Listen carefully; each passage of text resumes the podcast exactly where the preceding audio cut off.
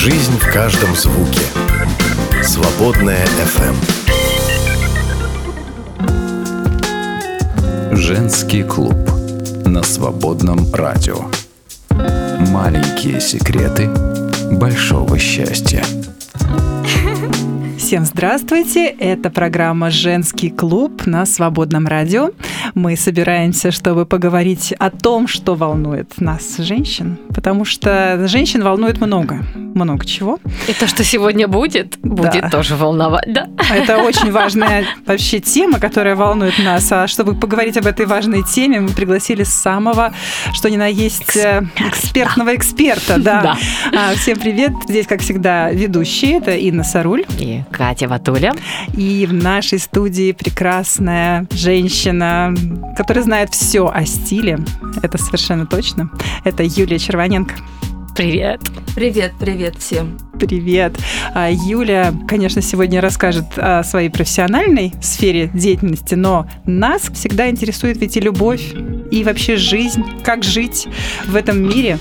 Юля, чуть-чуть представлю тебя. А, Кроме того, что ты занимаешься профессионально стилем, у тебя есть очень интересный блог о стиле, просто стильно.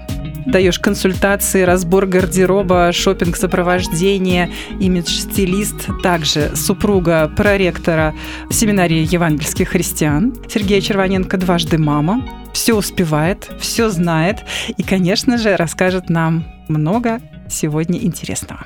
Сколько ты про меня сказала, да неужели это, Это всё все один человек. Всё один человек. Полезно Да. приходить на программу. Главное красиво озвучить, да? Мы, девочки, любим красоту. Ну, это никого, наверное, тут не удивишь такими словами. И поэтому мне очень приятно, что сегодня мы будем говорить с тобой и об этой красоте, которая в жизни проявляется в самых разных видах и образах. Потому что а, я очень люблю, признаюсь, да, сразу признание, я очень люблю читать Юлин блог, потому что она пишет не Вау. только о, э, стиле, но она пишет очень много о жизни. Поэтому я знаю, что тебе, Юля, точно есть что нам рассказать о жизни, Так, нам о уже интересно. впечатлениях. Человек, который, да, хорошо разговаривает. Расскажи нам с самого начала, вот откуда ты сама родом, из какой семьи, чтобы нам с тобой поближе познакомиться. Такая долгая будет, наверное, история. Но у меня обычная советская была семья. А, Она есть моя родительская семья. У меня родители уже достаточно пожилые, но они всю жизнь жили друг с другом, и, в общем-то, я им благодарна за то, что они заложили вот такой принцип, да, что семья — это самое главное, это навсегда. Хотя они были обычные, ну, неверующие люди на тот момент. У меня есть старший брат, он мне на 10 лет старше. Ну, мы хорошо общаемся, поддерживаем друг друга. В 18 лет я уверовала сознательно. Ну, то есть в 16 лет я пришла сначала просто в церковь православную, стала искать Бога, ну и в 18 лет, в общем-то, мне открылось Евангелие, на самом деле, что вот Иисус сделал для меня. Было покаяние, и я сразу как-то поняла, что я выйду замуж только за христианина, и у меня было такое огромное желание выйти замуж за пастыря. А когда я стала старше, я поняла, что, может, и неплохо, что оно не так сильно сбылось. Но ты сразу больше уже за проректора семинарии. А, э, ну, тогда, когда мы поженились, это был молодежный э, служитель. Ну, В общем-то, я сознательно, да, я сознательно выбирала такой путь, чтобы мой э, муж, он был посвящен служению. Мы уже женаты больше 20 лет, у нас двое детей э, подрощенных. Ну, как подрощенных, а сыну 18 исполнилось недавно, дочке 20. Ну, в общем Прям такие уже все взросленькие. Да, да, в общем, Ну ты что, только все начинается интересное, да, да, да. Ну, в общем, сейчас какой-то период, когда я немножечко, можно сказать, так легко вздохнула. И сама да. еще молода, и дети уже взрослые. Вообще живи Ну, свое на самом, удовольствие, на самом деле, я в какой-то момент э, приняла, еще это было до замужества, был такой у меня непростой период жизни, э, было такое большое разочарование, не буду углубляться, и у меня как раз попалась на глаза первая моя такая книга о психологии, и там тоже женщина, но она была на тот момент старше, чем я, ей было около 30, то есть мне было тогда лет 20 с хвостиком, И она написала тоже, что вот она ждала-ждала одно событие, потом все разрушилось, и она вдруг поняла, что она слишком много времени уделяла тому, что она э, ждала чего-то. И и она приняла решение, что с этого момента она будет жить без какого-то супер ожидания, просто радовать себя. И вот эта книга, она переломила мое мышление. И, в общем-то, я сделала примерно точно так же. То есть у меня там было приданное, я его разложила, купила благодаря родителям новую квартиру, это было вообще в другом городе. В общем, разложила все эти белые скатерти, поставила мамину посуду, пригласила друзей. И с тех пор, в общем, сильно ничего не менялось. То есть я поняла, что лучший день моей жизни – это сегодня. Я старалась этот принцип сохранять, несмотря на там, трудности финансовые или маленьких детей. То есть я не ждала, что вот они когда вырастут, мне станет легче. Но я, может быть, подсознательно ждала, но все делала для того, чтобы не жить в ожидании какого-то лучшего дня, да, а творить mm-hmm. этот лучший день сегодня. Интересно, да. Ты такой дала нам уже обзор а, всего от начала до конца. А мы сейчас как начнем тебе вопросы задавать? Нам вообще интересно, а, где ты родилась и как прошло твое детство, твои впечатления, что сформировало вообще тебя Э, родилась я на крайнем севере, мои родители сами из Дальнего Востока. И я родилась в городе Магадане. Я его очень люблю, этот город, mm-hmm. потому что я на него смотрю глазами ребенка. Mm-hmm. У меня было относительно такое радостное детство, э, очень было много друзей. Мы дружили все семьями, все мои, скажем так, знакомые родители работали в морском торговом порту. Ну, в общем, такое мини-сообщество. Мы постоянно гуляли на улице, рядом было прям вот рядом с домом, там буквально несколько минут ходьбы были сопки, и с другой стороны было Охотское море. То есть мы Красота. с друзьями да. болтались либо по сопкам, и, между прочим, сейчас уже нельзя по сопкам погулять, потому что сейчас там большая популяция медведей, то есть раньше это было безопасно, угу, сейчас себе. туда нельзя заходить. Угу. А с другой стороны было Охотское море, то есть мы летом просто болтались по берегу, собирали камни, там купаться холодно, а зимой могли там весной кататься на льдинах. На льдинах кататься. Да. Хорошее экстремальное такое времяпровождение. Ну, в общем-то, было много пацанов. Э, ну, как-то весело нам было. А, но все это время родители задумались над, над тем, чтобы обратно вернуться на материк, потому что все-таки им, им сложно, сложно было жить в вот этой постоянном холоде. И пока мы собирались вернуться на материк, мы совершенно случайно переехали в Алмату. Это было такое Случайно. спонтанное решение, да. И вот здесь, конечно, это был такой самый сложный период моей жизни, потому что я переехала совершенно в незнакомую для меня среду. Я никогда до этого не сталкивалась с национализмом, а, с какой-то отверженностью. То есть это было для меня очень страшное время во всех аспектах. А сколько лет тебе было? Мне было 12 лет. Угу. Меня очень сильно унижали в школе. Но это было связано не с тем, что я русская, а в принципе с тем, что я переехала из другого города. Из чужак, Мак... да? Да, чужак, да. И в принципе я вообще не понимала, что происходит, потому что ментальность людей, которые живут на севере, и э, культура общения людей, которые живут на, в Средней Азии, совершенно разная. Это я угу. потом потихонечку узнавала, понимала.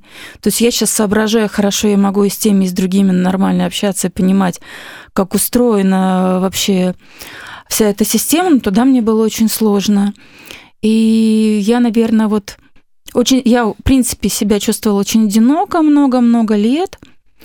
Мне было очень сложно. То есть я часто, например, могла уйти якобы в школу, просто садилась на автобус и могла там целый день ездить по областям казахским, ну, чтобы просто вот где-то мне быть не в школе. Э, и... Экстремалка такая. Свободный путь такой. Я, не знаю, я, я до сих пор не знаю, сформировала ли меня это характер или сломала, потому что мне кажется, что все таки очень было много травм, и до сих пор они какие-то проявляются, но когда я стала взрослой тетенькой, я поняла, что тема травмы, она вообще, она у всех есть, да. И все мы с ней боремся, иногда можно просто, наверное, забить на это и спокойно жить, чем ковыряться, где-то там травмировалась. Когда приходит ко мне дочка, начинает вываливать на меня свои обиды, что мама вообще неправильно живет и неправильно с ней общается, я говорю, ну, ты у меня девочка умная, Скоро будешь самостоятельно зарабатывать, я могу тебе предоставить список хороших психологов, обращайся. Я делаю, что могу. Хороший, здравый подход. Это сейчас современные такие беседы, да, родители. И недавно у меня тоже был мастер-класс, и там все пуляли, вот э, взрослые женщины этими границами, психологическим приемом. Думаю, что-то мы в этом всем закопались. Очень популярно Я это все это да? люблю, я это понимаю, что это важный инструмент, но как бы перебор тоже есть, да. Ну, в общем, короче, я жила в Казахстане, я там закончила институт. Пока я училась в институте, я попала как раз в среду евангельских верующих, уверовала, обрела новых друзей, но, в общем-то, немножечко как-то пошел процесс исцеления, потому что появилась такая более щадящая среда дружественная. Ну и как раз были 90-е годы, родители не хотели, чтобы я уезжала обратно в Россию. Я очень хотела, всегда мечтала вернуться обратно. Ну, то есть я себя не чувствовала, что это мое место, понимала, что я хочу очень вернуться на родину. К тому моменту у меня уже здесь было много знакомых и ро- родных, то есть я сюда приезжала именно в Москву, мне здесь нравилось. Вот, но путь был такой э, кривой, да, по-восточному. То есть я умудрилась выйти замуж. Так, подожди, подожди, интересно, подожди. Мы еще этого. А, ну, в общем, в общем, сначала я жила на, сре- э, э, на крайнем севере, потом я жила в Казахстане, потом я решила поехать на пару лет в Узбекистан поработать там.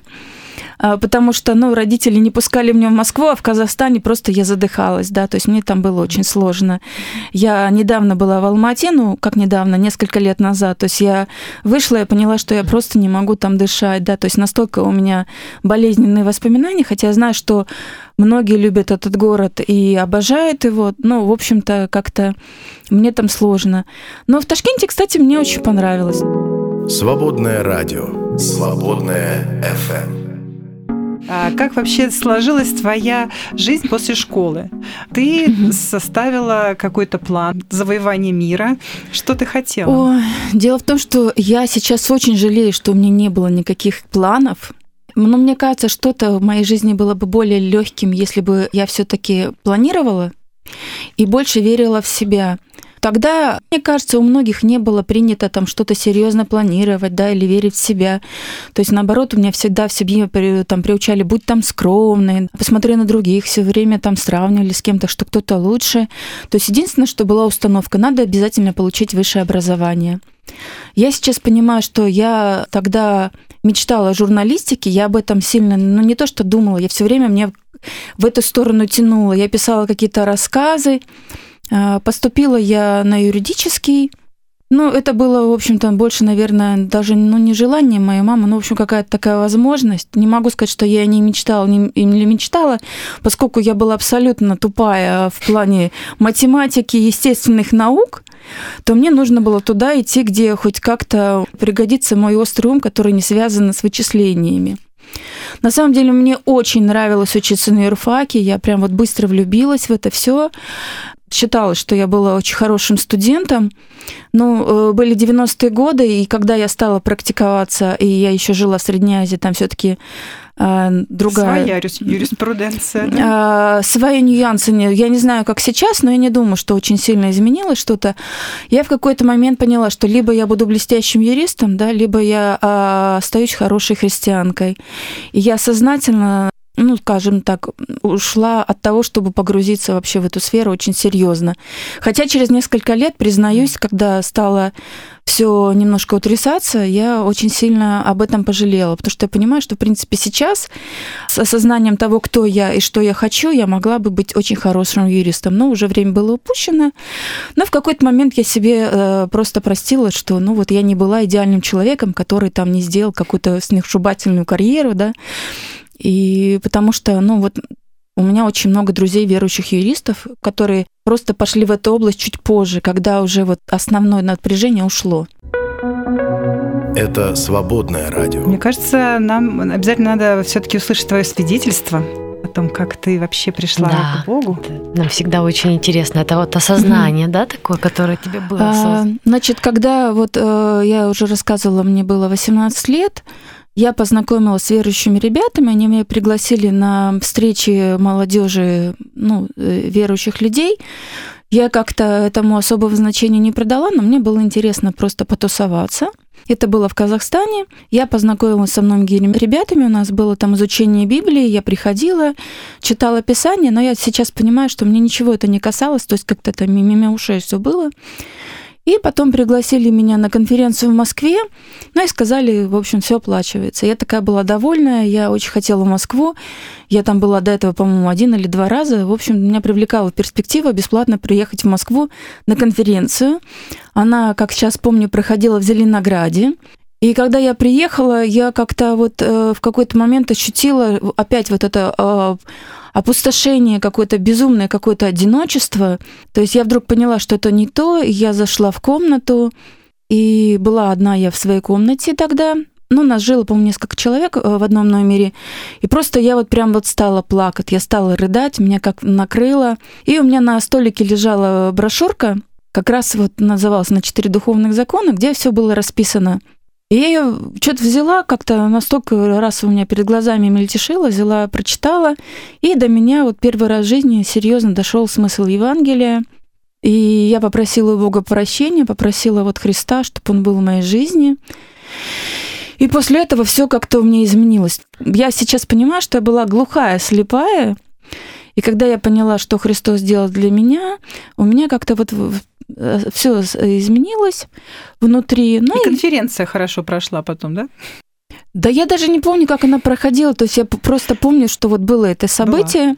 Но я вернулась домой, то есть я продолжала общаться с ребятами. Ну, как-то у меня все по-другому, как-то вот все стало с тех пор в моей жизни. Здорово. Маленькие секреты большого счастья. А, я закончила институт, а, я стала преподавать, параллельно я еще работала. Прошло где-то два года после окончания института, я поняла, что ну, я все-таки не хочу жить в Алмате, я хочу быть в каком-то другом месте. И моя подружка, она была из Ташкента, и она предложила мне поехать погулять туда на Новый год. Думаю, ну, пожалуйста, молодая, любила путешествовать и до сих пор люблю мотаться. Мой муж говорит, ты как своя мама, вечно стоишь с чемоданом на пороге, то есть мне все время куда-то надо лететь. В общем, у меня муж, они с моим папой все время надо мной смеются, что мы не сидим на месте. Моя маме вот уже 82 года, и, по-моему, вот она только пару лет как перестала путешествовать, что после ковида она очень сильно заболела, да. А так она все время куда-то там летала. Ну, это, конечно, очень активная Бог дал здоровье, еще летает. Такой... Нормально. Здоровье у него, кстати, было всегда слабое, но всегда оно моталось, да, несмотря на здоровье. Но дух был очень такой, да, сильный. И, и она говорит, ну, поехали в Ташкент. И я приезжаю в Ташкент, и я выхожу, и там так здорово. Во-первых, мне очень понравился город. То есть он уже тогда отстраивался, то есть он очень сильно, визуально он сильно отличался от Алматы. То есть он мне просто понравился. Потом я почувствовала себя там в большей безопасности. Там очень много всегда было полиции, милиции, но на самом деле это хорошо. То есть ночью там всегда гуляла молодежь, и если ты в центре, ну, как-то было другое, какие-то другие ощущения. Очень зеленый, очень теплый. И, в общем, на Новый год там было плюс 16. И так мне это понравилось. И пошли мы там с нашими знакомыми гулять по городу. А, подошли к кафедральному, там католический очень красивый собор. И я в таком была восторге. И я поняла, что я с удовольствием буду работать э, в Ташкенте, если мне предложат. Мне очень быстро предложили э, работать в Ташкенте в одной неправительственной организации, и я, в общем-то, так для себя приняла решение. Думаю, ладно, наверное, на два года поеду все таки в Ташкент, потому что родители, ну, были категорически против э, того, чтобы я уезжала в Россию, но тогда было неспокойно совсем. И я для себя приняла решение, если я за два года не выйду замуж в Ташкенте, потому что в Алмате уже я точно не выйду замуж. Уже всех перебрала в Алмате, Ну, скажем так, э, примерно так, да. Ну, как-то не складывалась у меня там личная жизнь.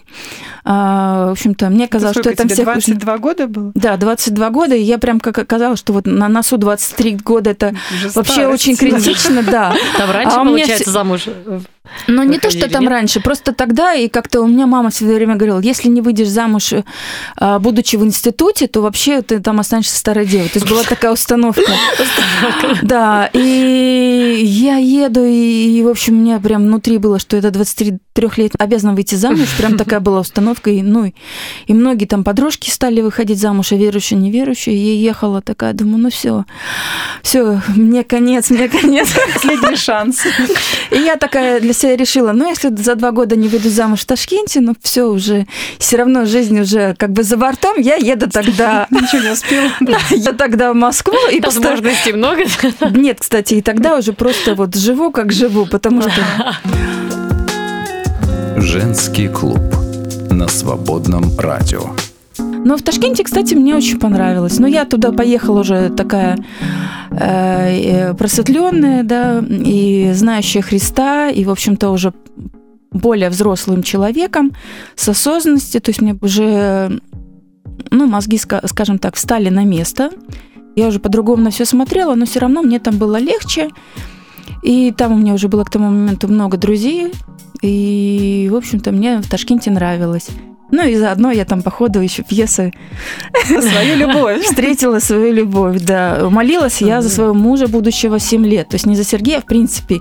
Я прям расписала, как, какого хочу я видеть мужа. И прям по пунктам молилась, ну, лет 7, наверное. Когда я увидела... как уверовала, сразу начала молиться. Ну, я как-то быстренько э, пошла, да, по этому пути, но, в общем-то, оно потом дало, дало свои плоды. И как же вы встретились? Это была любовь с первого взгляда или с какого-нибудь... Это абсолютно была любовь не с первого взгляда, несмотря на мой список каким-то критериям мой муж не, совет... не соответствовал будущему. По пунктам не проходил? Да, не будем вдаваться в подробности, да. А, мы пересекались, а, просто знали друг друга. Ну, не знаю, что-то что мне нравилось в нем, что-то не нравилось. Но мы, можно сказать так, приятельствовали. Его это не устраивало. Но все равно, в общем-то, пришла любовь, да. А кто сделал первый шаг? Ну, Сергей сделал первый шаг, да. Он сделал первый шаг. Он, в общем, понял, что я мозга крутка, что надо брать просто дело в свои руки. И когда я почувствовала, что, ну, как-то я знала, что, конечно, у него есть стержень, но когда я почувствовала, что он может со мной справиться, я его стала очень сильно уважать. Ну и жизнь показала, что, да, он, в общем-то, достоин уважения. Может быть, ну как не может быть, он и есть. Лидер в семье, руководитель в семье. Для меня это важно чтобы мужчина брал ответственность на себя. То есть меня это в нем привлекало. Ваша свадьба была уже здесь, в России или Нет, наша там? свадьба была а, в Ташкенте. Ну, мы, в принципе, быстро так поженились. Ну, как сейчас я понимаю, что мы быстро поженились. То есть, когда э, мы узнали друг друга, ну, наверное, через полгода после того, как мы познакомились, мы стали встречаться. И, наверное, где-то еще через полгода после этого мы поженились. У вас э, какое-то угу. было добрачное консультирование или да. тогда еще не я, было этого? Э, консультирование у нас было, и причем я очень благодарна своей церкви, потому что у нас было правильно, правило в церкви, что вас не будут венчать, если вы не пройдете добрачное консультирование. Мы, конечно, ну, мы такие были как бы подкованные христиане, мы там читали много литературы, в том числе по браку, считали, что мы оба очень молодцы, и вообще зачем нам это надо, мы и так все знаем, сами кого угодно проконсультируем, но мы все-таки пошли на добрачное консультирование, и я очень благодарна, что у нас был этот период, ну, я не знаю, сколько у нас там было этих консультаций, может, штук 8, у нас было 10. Мы в процессе этой встречи вдруг поняли, что есть много вопросов, которые мы сами не освещали, то есть мы, ему казалось, что это само собой разумеющееся, а мне казалось, что ну, это не само собой разумеющееся. В общем-то, мы быстро разобрали какие-то основные вопросы, и когда мы стали жить вместе, мы уже не тратили свою энергию, силы на то, чтобы там нервы друг другу трепать, да, там притираться. Мы, в принципе, быстро притерлись. Наверное, какие-то самые большие трудности были когда мы переехали в Россию, потому что э, был на руках маленький ребенок, еще было непонятно, что там с работой, с обустройством, с жильем. И у меня очень был сильный токсикоз э, с Полиной. Потом Ваня быстро родился. Ну, то есть сложно было несколько лет, когда вот вся вот это вот была неразбериха вообще с финансированием собственным, с проживанием, с малышами. Ну, мы прошли. Сейчас как бы другое время в плане того, что я понимаю, что, наверное, какой-то второй период начинаются притиры, когда дети вырастают. То есть об этом мало кто говорит, но это тоже некий вызов в семье, да, что сказать друг Большой другу вызов. и у кого какие интересы и как вообще удерж... Э, как бы и человек меняется, да, который рядом с тобой, я там поменялась, и муж мой изменился. И тоже приходится вот сейчас нам с этим сталкиваться.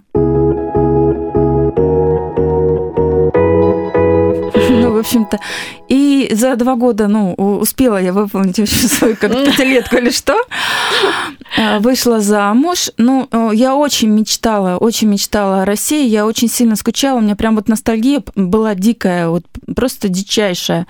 Ну, муж был против, потому что он всю жизнь жил в Узбекистане, он очень любил э, Э, свою страну, там как бы все его близкие, все друзья, то есть он вообще не рассматривал перспективы того, чтобы куда-то мигрировать. родственники живут там? Жили, да. Но там не так много было и родственников, потому что там такая своя такая история непонятная. Но когда у нас родилась Полина, наш первенец, наша дочка, мы почувствовали, что э, все-таки лучше нам уехать, да, там по определенным обстоятельствам. И а, к тому моменту мои родители, они уже переехали в Подмосковье, то есть тут уже вся моя родня сюда перебралась. И, в общем-то, мы такие с Полиной, с чемоданом приехали сюда осознанно, чему я была рада. То есть, несмотря на то, что первые годы были очень сложные, финансово, да, и э, я очень скучала по своим друзьям, по стоявшимся отношениям, то есть мы никак не могли, ну как, я не знаю, как мы, но мне было сложно, что никто не ходил к нам в гости, то есть мы все время там соседи, всех знакомых звали, приходите в гости, попейте чаю, то есть на нас смотрели с круглыми глазами, нас обижало, что нас там в гости особо не звали, то есть первые несколько лет опять вот этот был да, этап э, трансформации культурной и я очень много работала. Меня сразу же пригласили в хорошую компанию. Причем пригласил меня парень, э, с которым я была знакома еще по Ташкенту. И я вот там моталась э, на электричке из Подмосковья, рано утром вставала, оставляла маме малышку и ехала в Москву. Ну, мне прямо очень нравилось это все. Mm. Меня очень быстро перевели опять в юристы. То есть mm. поняли, когда что, в общем-то, я юридическая карьера mm. на самом деле развивалась все да, это время. Она, она, она развивалась, да, и, в общем, я вернулась туда. Несколько лет я проработала, параллельно я успела родить Ивана, второго своего ребенка. Но в какой-то момент я поняла, что прям вот у меня не хватает сил физических, эмоциональных, чтобы и детей воспитывать, и работать э, не удаленно. И, и, в общем-то, опять у меня там жизнь круто изменилась. Женский клуб на свободном радио. Маленькие секреты большого счастья.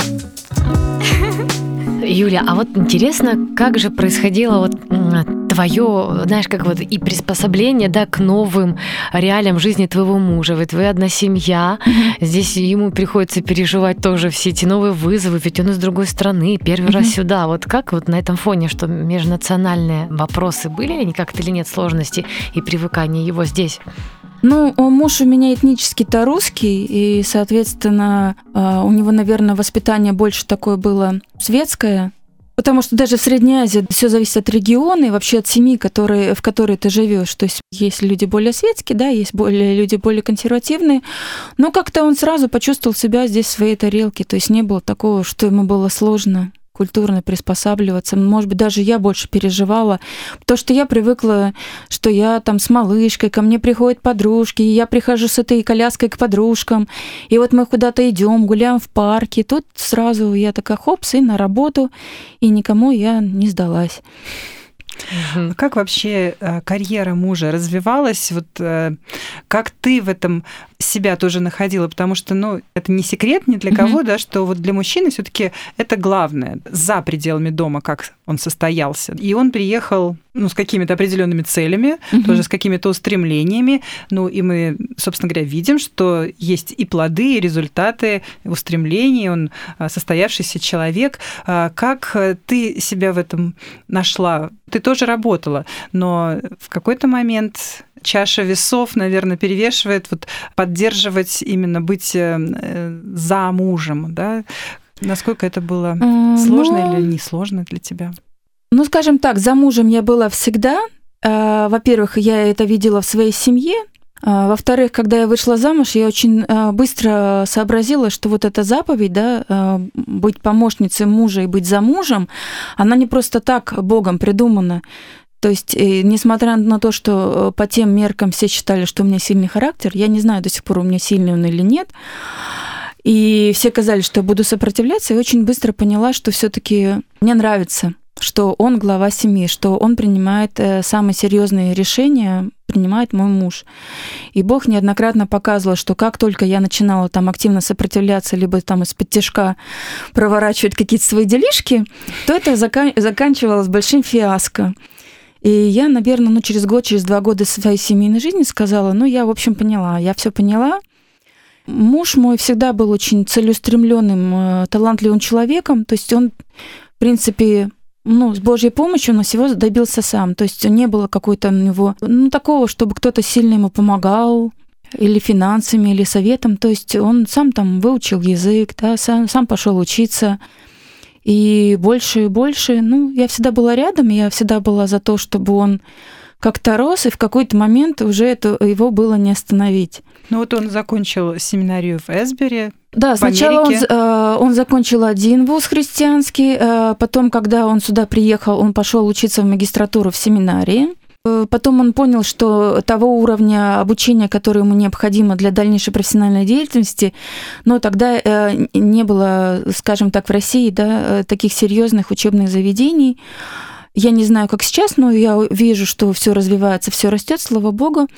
И он поехал получать докторскую в Эсбери, дальше поехал обучаться. Но к тому моменту он уже не только ну, был студентом, то есть он был деканом в семинарии, да, он стал работать. Вы вместе поехали или Нет, он... нет, нет. Ну, это было заочное обучение, он иногда ездил туда на сессии, но все равно это не было так. Мы надолго с ним не расставались никогда. Чем больше он получал образование, тем выше становился его статус. Соответственно, конечно, когда статус становится выше, это э, влияет на финансовое положение. Стало в семье полегче, и я могла уже уйти с такой работы с утра до вечера, да, работать. Какое-то время я ушла в такую, скажем так, область э, пиара на несколько лет, то есть что, чтобы я могла и дома работать, и э, на выездах работать. Ну и, в общем-то, в какой-то момент э, мне муж сам сказал, Юль, что ты занимаешься всякой ерундой? Давай уже иди учись э, в область, которая связана со стилем, потому что сколько он меня знает, столько Ко мне постоянно все подходили, спрашивали совета по поводу, что купить, что надеть, но как-то это было внутри уже у меня. Я любила красоту, умела все это делать. Но сейчас я понимаю, что ничего не умела. То есть я сейчас смотрю, думаю, господи, это ужасно. ну ты же понимаешь, мы с Катей готовились сегодня, мы продумывали да. с утра свой гардероб, да. чтобы не упасть грязь лицом вообще в студии. Поэтому да. хотим теперь побольше услышать да. эту же женскую. Да, но в общем, ближе, ближе к 40, когда уже были закрыты базовые потребности семьи, можно было экспериментировать, я я пошла, училась сначала в первую школу стиля, это была Европейская академия имиджа. Она была на слуху, там давали базовые знания, ну, базовые знания, какие фасоны носить, да, там, какие бывают типы личности, как работать с цветом. В общем-то, стала я подкручивать э, свою интуицию профессиональными знаниями, сразу же стала э, практиковать э, в персональном стайлинге, то есть я сразу понимала, что я не хочу работать на съемках, то есть мне хотелось работать с живыми людьми над изменением жизни, потому что тоже в стиле очень разном многом направлении, да, это и там костюмером работать, работать над э, костюмами женщин и над персональным стилем, и над стилем каких-то звезд. То есть ты в жизни одна, а как публичное лицо это будет другой гардероб. То есть я именно работаю в основном над тем гардеробом, который реальный, да, не показной такой. Но я очень быстро сообразила, что все вот эти вот э, технические штучки, они сильно-то и не работают, потому что женщина какая у нас? Женщина всегда сама все знаю. А я хотела сказать, разнообразные. Сегодня одно, завтра второе. Вот. И если ты не понимаешь внутреннюю структуру и, в принципе, не разбираешься очень глубоко в психологии стиля, то все эти советы быстро идут в мусорную корзину. И я очень сильно стала углубляться именно в психологию стиля, стала проходить другие уже, ну, там разные есть школы, разные типизации. Ну, в общем, углубилась в эту сторону, чтобы э, копать вглубь. То есть сейчас я работаю сначала для того, чтобы очень хорошо понять запрос человека и вообще, а, какая на самом деле у него цель, задача или какое желание у женщины. То есть как быстрее с пункта А прийти в пункт Б. И э, визуал, да, гардероб это просто инструмент. То есть сейчас очень много помогающих специалистов, и каждый идет к тому специалисту, который хочет. Кто-то там спину выпрямляет, э, кто-то идет сразу к психологу, кто-то стилист. То есть кому что ближе. Слушай, ну ты вот сказала, я первый раз с этим встречаюсь, психология стиля. Не, ну, конечно, я слышала mm-hmm. там образный, да, там, mm-hmm. что ты посмотришь там на человека, как мы тогда говорим, вот он себя там выразил, все, ну здесь же, наверное, намного глубже. Вот, может, ты поделишься немножко? Ну, есть этом? разные инструменты, но на самом деле э, есть разные скажем так, э, разные методологии диагностика, все направлено на то, чтобы э, понять, какой человек, какой у него характер, какой у него темперамент, даже как ему легче э, формировать свой гардероб. Потому что вот, например, сейчас очень много из всех щелей, там, да, из всех углов капсульный гардероб или там как собрать капсулу, как собрать гардероб. Ну, есть женщины, которые будут к этому прислушиваться, да, а есть люди более хаотичные. Ну, сделают они капсульный гардероб, все равно они пойдут за чем-то другим. То есть моя задача прежде всего понять, как работает голова человека и э, что ему хочется сейчас. Потому что приходишь к человеку, если я на обум спрошу, что ты хочешь сейчас, он скажет, я хочу выйти замуж. Вот, вот. Я хочу выйти замуж. Я только сказать. И мы копаем, копаем, копаем, копаем угу. сначала. И понятно, что на самом-то деле просто она-то, может быть, и не хочет сейчас выйти замуж. Что, не знаю, просто человек, может, устал от работы и думает, что если а, она выйдет замуж, то если будет там муж, обеспечена, она сможет не работать. Мне просто показалось, что ты как будто как психолог работаешь просто через одежду. Да, через я работаю, стиль. да. Я, э, как я говорю, что моя задача, да, это помочь человеку ну, я бы не сказала найти себя, это тоже такая растиражированная такая тема. Скажем так, чтобы легче стало женщине жить и радостнее, чтобы это произошло просто быстрее. Угу. Ну, и делаю это я через одежду, а там уже смотрим. Ну, обычно у меня вот как-то с теми, с кем я глубоко работаю, потому что кто-то бывает, э, ну, не зашло, да, то есть какая-то первичная встреча, я там, может, не понравилась, или с человеком у нас нету, не бывает контакта, бывает редко, но бывает и такое. Как опять же, да, мы же выбираем себе врачей, психологов, там, репетиторов, но если я с человеком работаю там больше двух-трех э, каких-то там сессий, то обычно это уже идут серьезные изменения. И чек там повышается, да, если человек работающий, либо начинает работать.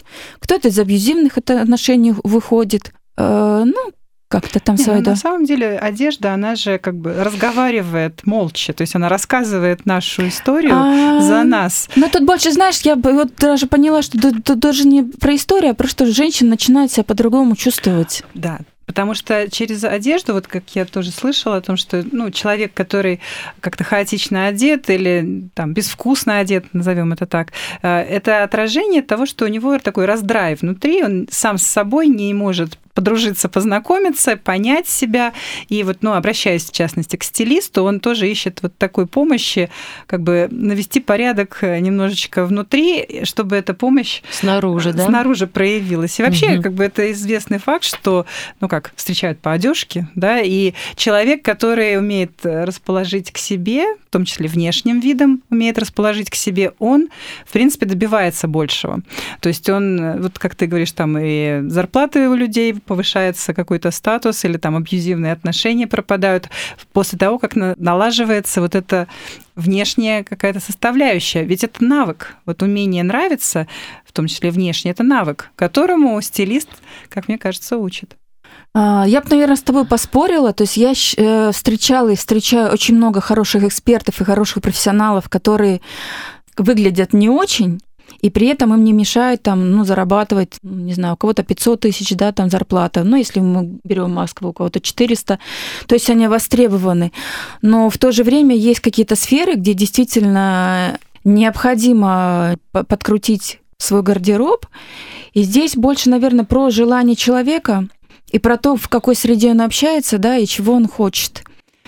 Ну, я понимаю, про что ты говоришь. Человек, э, вот извини, тот же самый профессионал, вот он будет зарабатывать больше, если он выглядит как профессионал. Конечно, То конечно. есть ты своей одеждой, может быть, она будет очень строгой, и никакой там не будет суперстилист э, в восторге от этой, но ты э, своим костюмом ты показываешь, конечно. кто ты, и ты статус свой Об, выстраиваешь. Обычно, знаешь, как надо, о, да, это вот прям вот сильные мажоры, прям вот у него вот если денег много, ну это вот не часто слышно, mm-hmm. иногда так говорят, да, и он еще прям более мажорно прям все и оденет, чтобы он там и блестело, и то. А люди, у которых прям реально много денег, они простенькую кофточку одели, просто простенькие кроссовочки. То есть бытует такое мнение тоже. То у него там кучу денег, говорит, он вообще простенький там у него телефончик. Ну, или... вот эти все простенькие одежды, они стоят, во-первых, колоссальных денег, потому что это очень дорогие марки. А, Там очень хороший пошив, да, хорошее лекало, дорогие ткани. Но все это считывается, да, как в среде. То есть мы же приходим, а, допустим, в то же самое в церковь евангельскую, и мы редко там видим, ну, какие-то такие наряды, то есть все равно среда, она диктует, да, то есть ты уже понимаешь, ну, человек пришел первый раз в церковь, а, или у него сейчас, сейчас на данный да, момент да. какие-то там сложности внутренние. Ну, обычно считывается, да, наш, не наш. Также и в бизнес-среде, причем там есть же разные как бы направления, тоже считывается. Женский клуб на свободном радио. Маленькие секреты большого счастья. Юля, смотри, ну обычно под прицелом вот в, в плане одежды молодежь в церкви, да, часто бывает. Ну, может быть, опять же, это не во всех церквях, но всегда вот понеслось. Сейчас же там все, вот, например, широченное, там и сверху, и снизу, где-то там, я вот слышу, где-то женственно сделать. Может быть, кто-то платьюшко оденет приталенное или что такое. То есть, а, есть ли у тебя такие встречи, беседы с подростками, где ты вот э, могла бы что-то отметить, посоветовать, да, вот то, что происходит в моде, то, что происходит тут внутри, и в то же время, как это, э, чтобы это и понравилось парням. Как вы находите здесь беседы баланс? А, Я и работаю с подростками иногда, но обычно как это начинается? Приходит моя, ко мне мама, э, не обязательно там верующая, неверующая. Кстати, тут градации-то как раз нет, потому что все мамы начинают вопить ужас. Какие уродские тряпки надевает, она все черная, она же девочка, ну когда будет платье, когда будет какой-то цвет, ну хотя бы белая кофточка. И когда приходит мама с запросом, вот, э, ну, в общем, превратите в человека мою дочку, мы сразу э, ставим, ну, как раз эм, рассуждаем, а хочет ли дочка, первое, что с ней работать, а кто здесь заказчик, потому что если мама, я ничего не сделаю. А вот если конечно. дочка... Насильно натянуть, скажи, да, кофту Да, ну, сверху. я говорю, мы, конечно, можем потратить ваш бюджет, ради бога, но дочка же, она все равно влезет в свою черную толстовку. Ну и потом, я же мама двух подростков, я, в общем-то, даже особенно сейчас на примере своей дочки вижу эту трансформацию. То есть у нас до сих пор с мужем последний год или два мы никак не можем попридержать свою челюсть, потому что мы никак не привыкнем к тому, что она постоянно стала носить платья, стала спрашивать совета. А, то есть человек, который никогда не просил Вот совета. Что значит 20 лет исполнилось, да? Да, причем это началось где-то лет 18, и в 20 лет это прям, ну, буйным цветом видно, как она из одного архетипа переходит в другой. Каблуки появились, то есть она стала заказывать какую-то облако на каблуках. И видно, что действительно просто человек, он, ну, уже пришло, наверное, время. Но я, какое бы у меня ни было искушение вообще выкинуть весь этот черный ее оверсайзовский в гардероб, я туда руку не прикладывала. Я, ну, я прям вот сжимала свой рот, чтобы критические замечания, да, не высказывать. То есть, если бы она приходила за советом, я давала очень аккуратно советы, но я не лезла. Вот, поэтому, спасибо. когда, если ко мне приходят подростки, я могу провести мастер-класс, но это будет не по стилю, который нравится родителям, а по стилю, который действительно им близок. Там тоже есть свои, да, ну, свои, в общем-то, есть нюансы. А как твой стиль поменялся за то время, когда ты стала стилистом? Ты изменилась или это на тебя никак не повлияло? А, Скажем так, я стала понимать, э, во-первых, э, как это, какое это будет производить впечатление, и сама осознанно я могу что-то заменить, зная, что мне нужно вот в данный момент произвести впечатление, а могу осознанно не заменять. Ну, не понравились, ну и ладно. Ну, То есть ты тоже понимаешь, что ты рассказываешь историю, когда ты приходишь в определенном костюме, твой костюм говорит за Конечно. тебя сначала, да? Конечно, и потом я понимаю, почему у меня одно настроение может быть с одним цветом, а другое настроение там в другом цвете.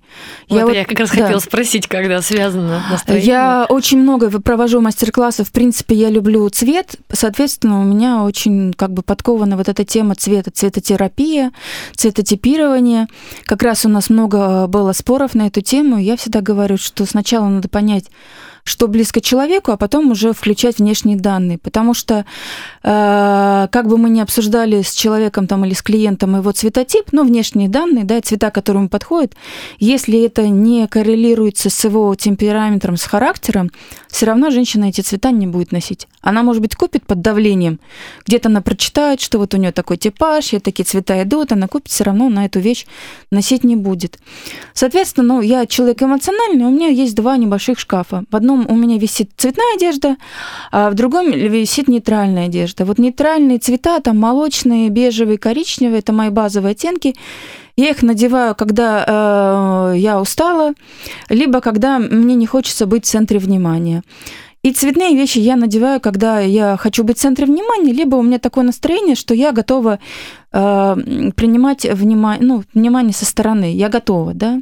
Соответственно, я вот прям знаю, что когда что-то что я чувствую, что я как-то подустала или мне лень, я, я открываю шкаф, где коричневая бежевая гамма. Когда у меня такой, ага, я там что-то хочется задора, там праздника жизни, я открываю второй шкаф, и у меня там розовая, желтая, зеленая, ну там многоцветие. Я отслеживаю состояние. А есть люди, которым, ну, у них немножко по-другому устроена нервная система, психика. Там, ну, мы с ним, в общем-то, разбираемся. Так, ну смотрите, дорогие наши женщины, не знаю, слушайте, у нас сейчас эта программа мужчины, здесь просто аж кипит женская тема. Вот, ну, как бы это первый лайфхак уже, а может, еще будут какие-то вот такие советы по удобству, по а, сопоставлению, вот правда, вот женская личность, внешний вид, что бы ты еще вот нам вообще такое сказала, поделилась, что бы ты могла рассказать? Ну, сейчас я как раз очень много размышляю и, наверное, сама к этому пришла к тому, что все-таки хорошо, когда мы понимаем, что мы сами хотим. Очень много голосов вокруг. Это, ну, голос нашего мужа, прежде всего, да, там голос нашей мамы, э, голос, я не знаю, подружки. И может быть, сейчас не настолько это распространено, но все равно каждый там вставляет свои пять копеек. И очень часто мы под давлением чужого голоса принимаем решения, которые нам но не нужны, да, или которые противоречат вообще нашим интересам или нашим желаниям, нашим состояниям. Это касается и одежды, и там цветовой гаммы. Э, или даже кто-то там начитается тех же самых блогов Юлии Червоненко. Вот и, и каждый пропускает через призму себя. Я вообще этого не говорила. Mm-hmm. Юля, ты сказала, что надо носить зеленый. Где я это сказала там? Или Кто Юля сказала, что да? не надо носить мне красное. Я говорю, mm-hmm. я такого вообще не говорила. Я просто говорила о том, как вот отслеживать, как реагирует кожа на то или на другое. Вот я говорю о том, что вы сами почувствуете думайте, вам надо оно или не надо, хочется, не хочется. Потом уже сверху как бы там экспертное мнение, свою прикладывать. И тогда действительно будет какая- какая-то гармония. А если просто наляпывать на себя одежду, про которую вы прочитали, и которая вам не нравится, или которая вызывает отторжение, так она все равно будет вызывать отторжение. Слушай, Юля, еще есть такая тема вот у моих знакомых. А, знаешь, настолько вот разный стиль у мужа и у жены. Mm-hmm. Вот ей нравится все, что связано, например, там классика, там mm-hmm. или бал, или даже просто вот одежда, какие-то там сарафанчики, но они как бы вот как из прошлого, все юбки, и сарафаны и все на свете. А он, ну просто современный, там что-нибудь вообще, джинсы, дырка, э, там надпись на футболке, все это. И вот, вот, вот к тебе обращались такие семьи, может быть, женщины, там мужчины. Переодеть вот, мужа? А, ну вот как им, да, потому что, ну, им бы хотелось друг друга переодеть, но нет. Да.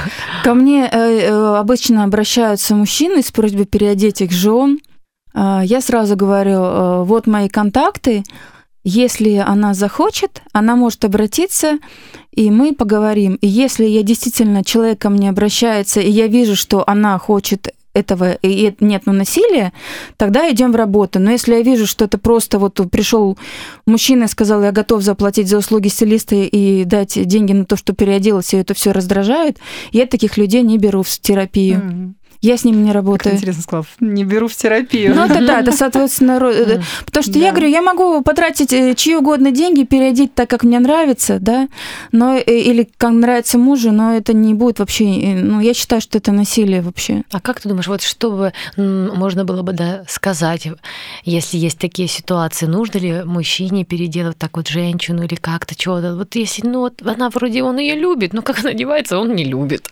Ну, мне кажется, что все равно в семье э, должен быть какой-то консенсус. Я против того, что ну, мы живем в свободе, он должен любить меня такой, какая она есть. Ну, если, извините меня, меня прям вот раздражает, как выглядит муж, или э, мужа раздражает, как выглядит жена, но можно найти, наверное, какую-то золотую середину, поговорить о том, э, чтобы в паре было хорошо. Мгм. Потому что все-таки, ну, я вот мало встречала людей, которым все равно. Как правило, если муж... Хотя тут друг другу понравится Нет, все-таки, нет? Нет, ну просто есть э, разная типизация. Есть люди, э, ну, скажем так, они просто не, не обращают на это внимания, об- оба в паре, да, им так М. комфортно. Ну, комфортно и комфортно. Мгм. Но н- если брать, например, даже стилевую историю, я понимаю, что мы с мужем вообще мы разные, у нас разных, из разных опер. Он любит спорт, он любит там спорт casual, да, все такое удобное, мобильное, спортивное. Я вообще не про спорт, меня все это мне не нравится, все вот эти рюкзаки. И мы там иногда спорим на эту тему, потому что он там много бегает, да, все время марафоны какие-то участвует. Тоже он нам там бывает, искры там говорят. Но я не буду там на себя надевать парусиновый рюкзак или куртку надевать какую-то, чтобы вот я, я рядом шла, и вот сколько я пыталась раньше это делать, но не работает это, вот мне То просто не э, работает. Family look не, не, family нет, look, не. Нет, сам- нет, самое интересное, что когда, когда мы приходим в церковь, причем это бывает всегда обычно спонтанно, у нас почему-то цвета, они как-то совпадают. Вот так вот, На- контакт. Как-то на подсознательном уровне. Иногда он может спросить моего совета, но я сегодня как бы буду выглядеть прилично рядом с тобой. Я говорю, Сергей ужасно. Леонидович, я тебя вообще не трогаю, но у него хороший вкус, у него есть насмотренность. Вообще есть такое понятие насмотренность, да, то есть э, если человек заморачивается, это не только касается э, там одежды, это касается интерьера, да, я не знаю, это касается на- ландшафтного дизайна, все, что связано с картинками. Я, например, вот до сих пор не научилась нормально сервировать стол. Я обожаю, когда приезжаю в дома, когда вот дома красиво, стильно. Я знаю, у Кати у нее красиво, стильно. Но у меня вот не очень вот это получается. Вот, ну, не очень прокачана эта опция. Там вот как-то так вот раскидать эти тарелки, да, там как-то нарезать так хлебушек, что пришел. И уже как в царском дворце. да. Ну, наверное, просто мне это, если бы мне надо было очень надо, я бы, наверное, просто походила на какие-то мастер-классы, копировала бы постоянно фотографии, да, э, этого. Посуду накупить такую красивую. Я причем накупила все равно. Да? Теперь бы я соединить друг с дружкой, да? Да, э, ну и хотя вот у меня и вот скатерочки есть, да, красивые, вот и я люблю вот это все дело, чтобы не так все страшно было.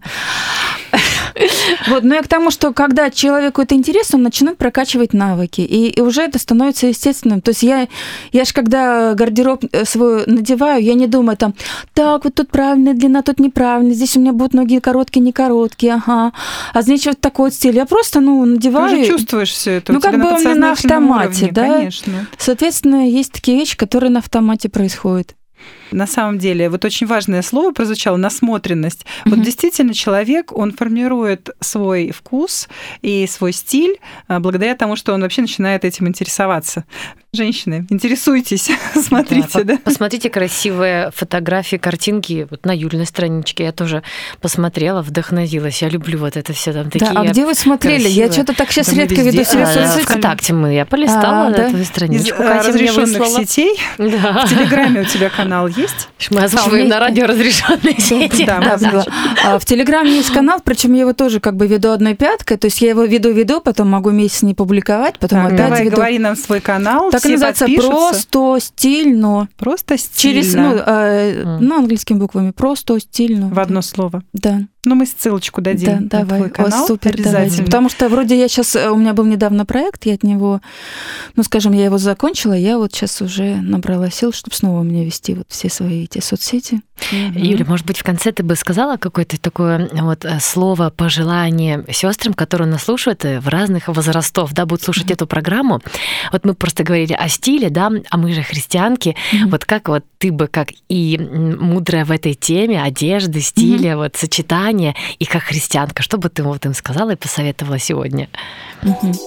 Ну, я бы, наверное, сказала, что мне а, очень нравится история Есфири, потому что у нас какое-то разнополярное общество, в том числе христианское, да, одни говорят, так важно, красиво одеваться, нравится муж, другие говорят, да, не плетением волос, да, там мы украшаем себя, главное, Цитата что человек... на любой случай жизни. Да, есть. но цитата на любые случаи жизни. Вот я говорю, что ну вот Есфири, она же не сразу стала царицей, то есть сначала ее там парили, варили. Ну вот меня никто в молоке там не выдерживал, да, и я, я не бегаю там за уколами красоты, но все-таки я вижу, что, ну, моему лично мужу нравится, да, что я хорошо выгляжу.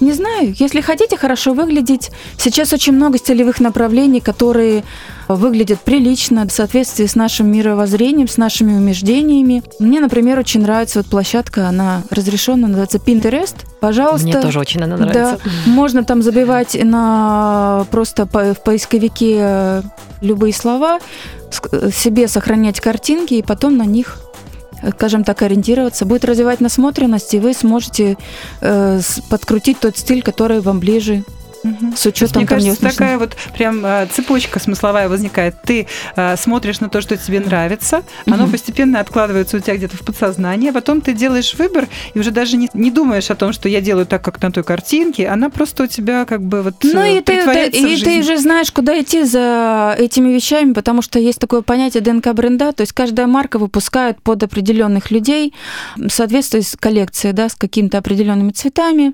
То есть есть, которые все время только в натуральных оттенках работают, есть, которые любят работать с цветом, есть, у которых там черно-белая в основном гамма. Соответственно, кто-то выпускает романтичные все время коллекции, кто-то классические, кто-то спортивные. И когда ты понимаешь, э, э, какой стиль ближе тебе и какие лекала подходят, ты просто ходишь и там обновляешь свой гардероб по мере необходимости. Чем вот так вот расплескиваться, да, там Ну, еще время очень, тратить. очень важная, мне кажется, истина прозвучала в нашем разговоре про психологию стиля, что Мгм. вообще одеваться можно стильно, разобравшись немножечко со своей головой. Ну, вообще, в принципе, с головой везде разбираемся, да. Полезно. Мы даже к врачу, врачу идем, а, у нас там пятка чешется, а они говорят, разбирайтесь, матушка, со своей головой. Это я не слышала. Ну, это так утрированно, конечно. Спасибо большое, Юля. Спасибо. Мы не узнали, конечно, что нам носить этой осенью, как подготовиться к зиме. Ну, значит, позовем тебя еще. Еще раз, да. Да, зовите, да. Мы сделаем сезонную программу. Да, Да, да, Готовимся, девочки, да. готовимся, да. Да, Рады были конечно. беседе. Спасибо тебе, Юлечка. Вам спасибо тоже. Девчонки, было приятно, вы очень красивые. Спасибо. Спасибо. Да, классно выглядите. До новых встреч. Пока. Жизнь в каждом звуке. Свободная FM.